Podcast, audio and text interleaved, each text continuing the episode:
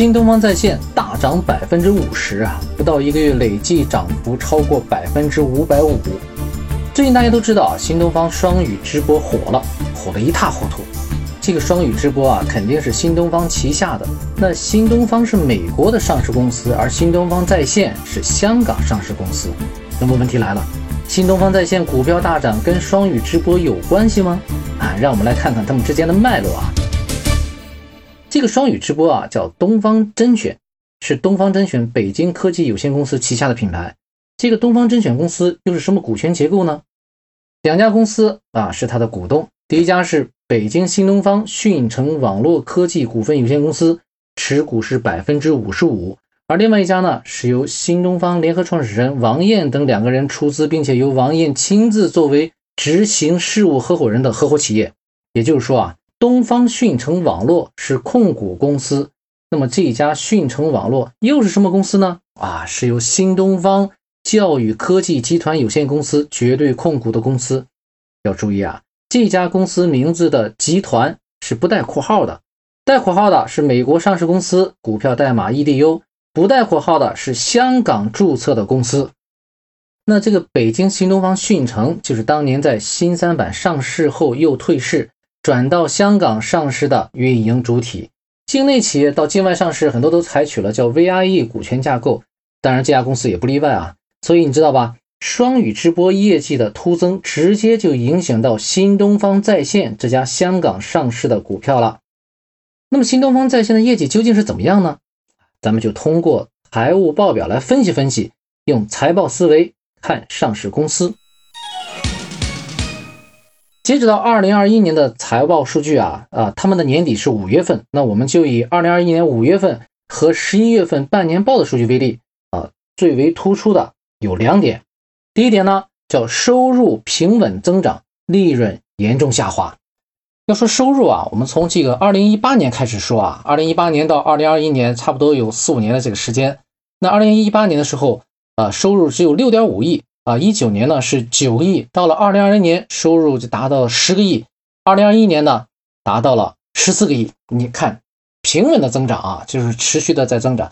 但是你看这个利润呢，利润就不太好看了哈。在二零一八年的时候呢，利润还有八千万呢，到了二零一九年呢就变成亏损了六千万，到了二零二零年直接亏损七个亿，到了二零二一年直接亏损了十六个亿。要知道啊，刚才我们说了，这个总收入只有十四个亿，而亏损呢就达到了十六个亿。也就是说，不仅把所有的收入全部亏光以后呢，又多出了一倍去啊。那它是怎么亏的呢？就是我们看看它到底是因为什么而亏的。我们看啊，它这个收入是二零二一年比二零二零年增长了是百分之三十，但是你知道它成本增长了多少呢？成本增加了百分之七十啊。那么销售费用、管理费用、财务费用这些费用啊，都增长了百分之四十左右，差不多啊，都是这样的大幅度的一个增加，也就是增幅都超过了这个收入。那么可想而知，如果你的成本啊、费用啊什么的都大大超过增幅啊，都大大超过你的收入，你肯定就是亏嘛。而且其实二零二一年当年也是在亏的，二零二一年就亏得更加严重了。哎，你说这个为什么会有这样的情况？当然我们也都知道，这个教育行业确实是会遇到了一些冲击嘛，他不得不去。我猜啊，不得不去降价啊，促销这个做推广，就花了很多的钱，然后把自己的这个成本呢就一压再压，但是也没办法，就是这个售价一压再压，所以变得这个毛利呢就非常非常低。在二零二零年的时候，毛利呢还有百分之四十五呢，到了二零二一年，毛利就只有百分之二十九了，也就是说真的毛利是下滑的很严重啊。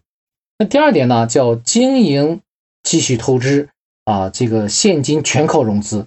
经营是什么呢？就是经营性现金流啊。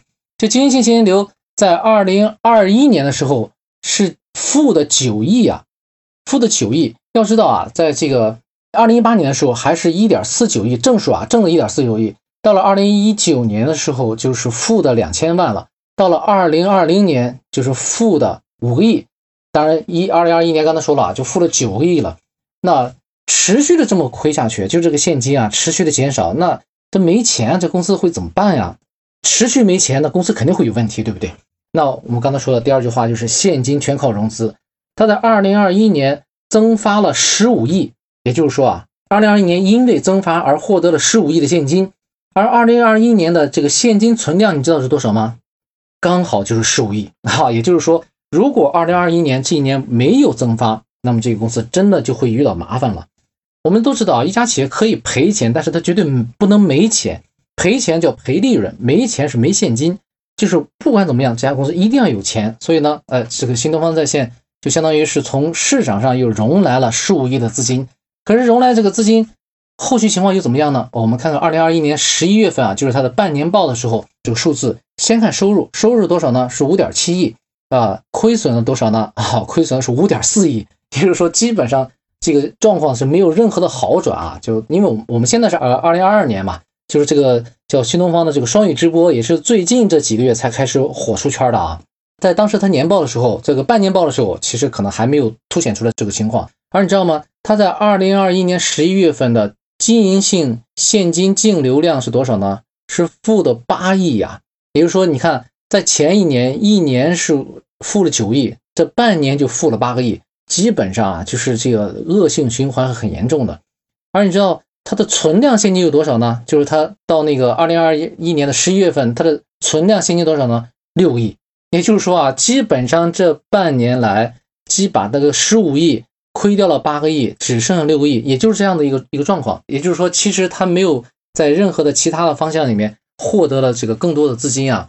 当然，这里面也有一个什么呢？也有一个叫二零二一年的全年时候有一个投资性现金流流入了六亿。这六亿是怎么回事呢？啊，只不过我看了一下，只不过就是从定期存款里面转到了现金了啊。定期存款算是一个这个投资行为嘛，就是也不知道是到期了还是怎么着的，就是这个钱提出来了。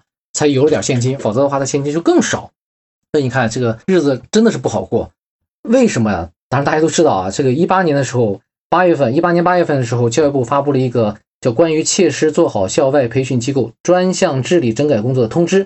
从那个时候开始啊，国内教育业的上市公司啊，表现就一直不太好。大家其实也都纷纷想办法去转型，也都没有找到一个很好的办法。这一次啊，新东方搞的这个双语直播真的是火的出了圈的啊！希望这次新东方能够转型成功啊！呃，我们也真心的希望任何一家真心为用户考虑、为员工着想的良心企业都能够一直活跃在我们的视野当中，为社会做出更多的贡献。好，今天的分析就到这里。